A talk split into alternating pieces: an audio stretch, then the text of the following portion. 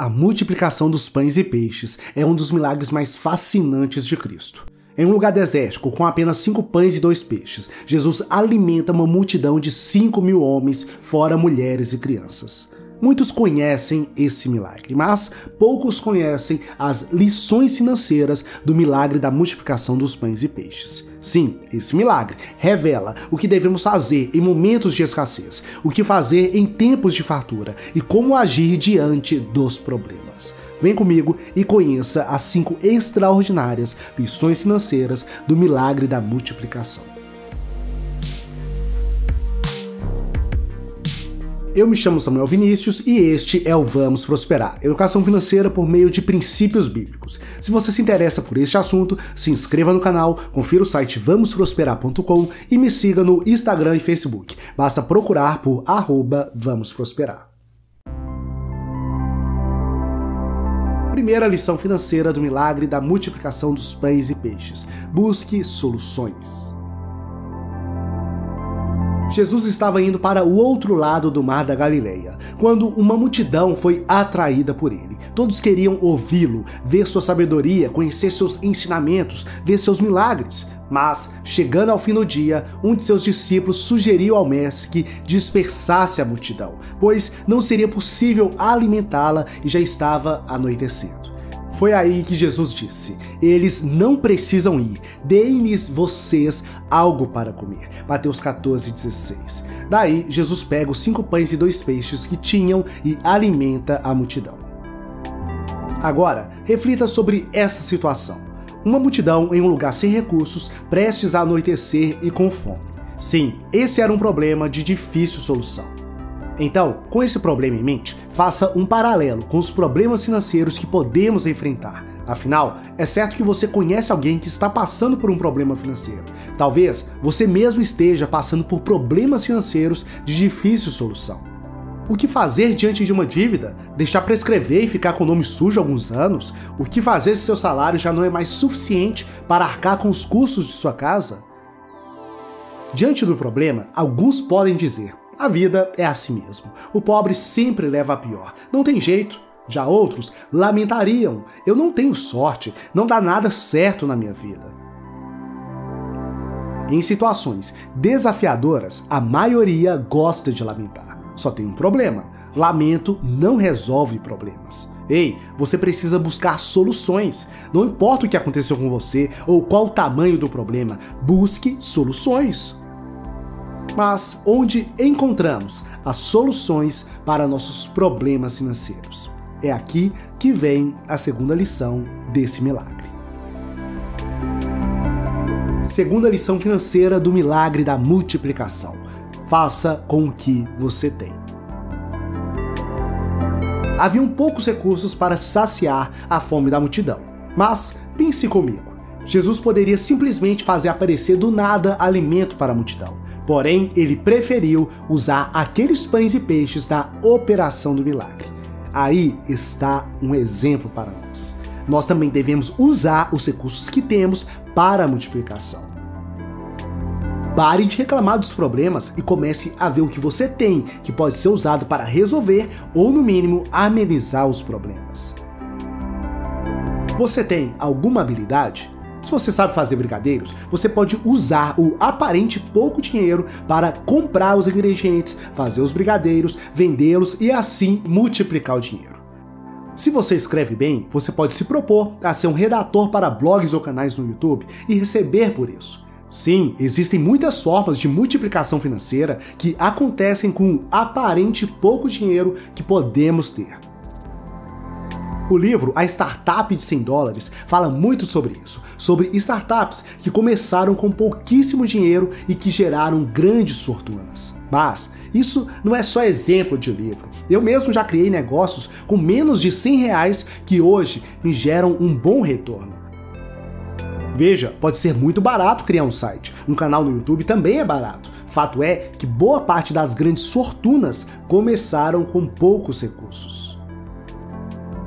Jesus fez muito a partir do pouco. Sim, ele é Deus e nós somos humanos, mas nesse episódio o mestre deixou um grande exemplo. O exemplo de usar aquilo que se tem para fazer aquilo que é preciso. Então, olhe para os seus aparentes poucos recursos com outro olhar e comece a fazer o que precisa ser feito com aquilo que você tem.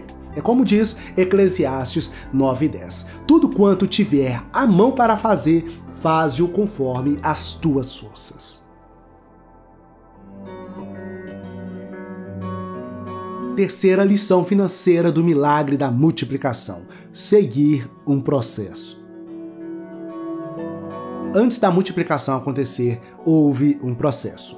Jesus não apenas viu a cesta com os pães e peixes e começou a multiplicar e a entregar o alimento. Não, não e não. Jesus planejou, orientou os discípulos, organizou a multidão, orou, multiplicou e dividiu o resultado da multiplicação.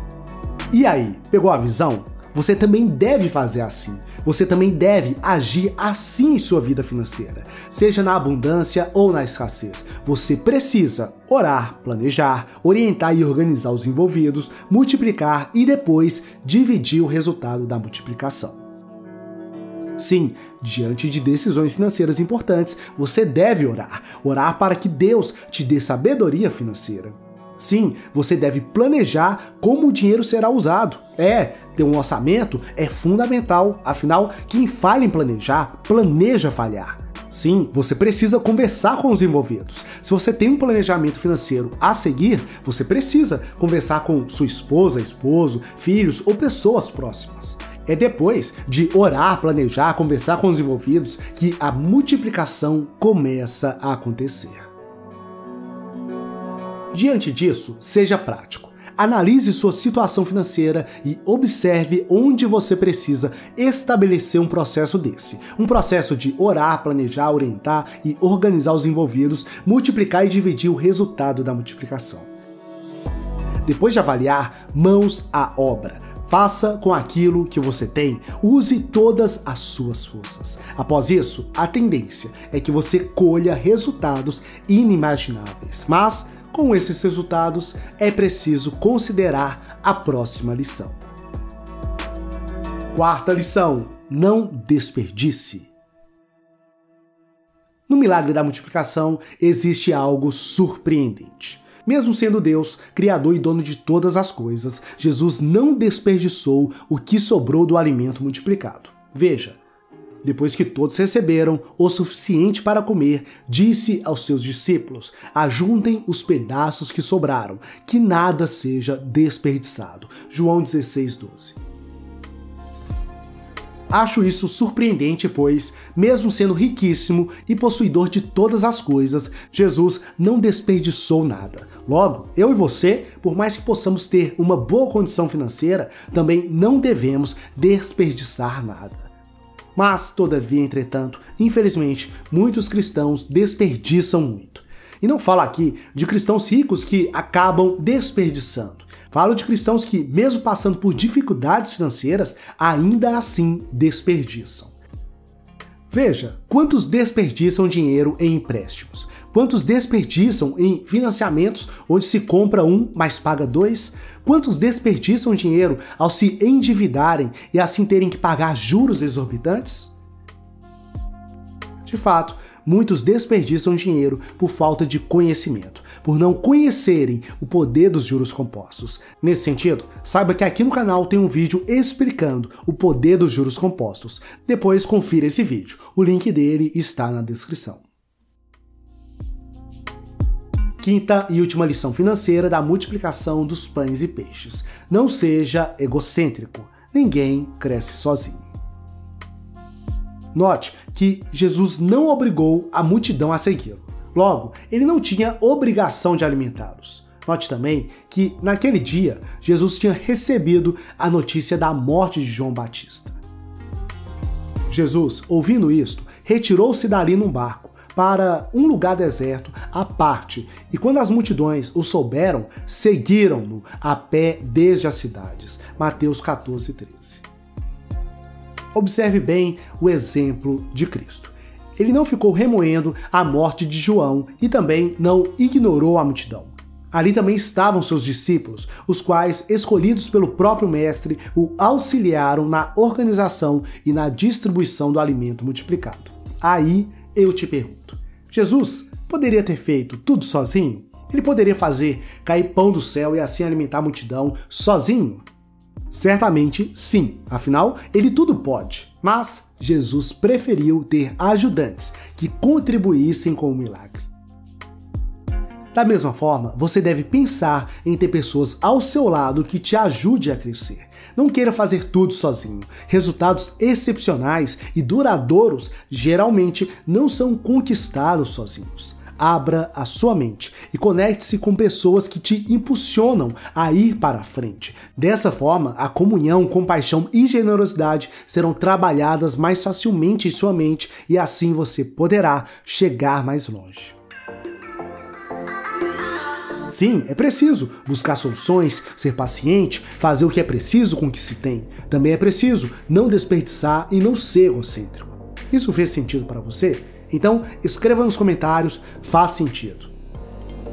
Por fim, me diga, você deseja aumentar sua renda e conquistar a tão sonhada liberdade financeira? Sim? Então acesse o primeiro link na descrição e assista a palestra especial e gratuita onde apresento três segredos para tais conquistas. É só acessar o primeiro link na descrição. Me chamo Samuel Vinícius e este é o canal Vamos Prosperar. Se gostou do que viu aqui, deixe seu like e se inscreva no canal. No mais, forte abraço, fique na paz de Cristo e até a próxima!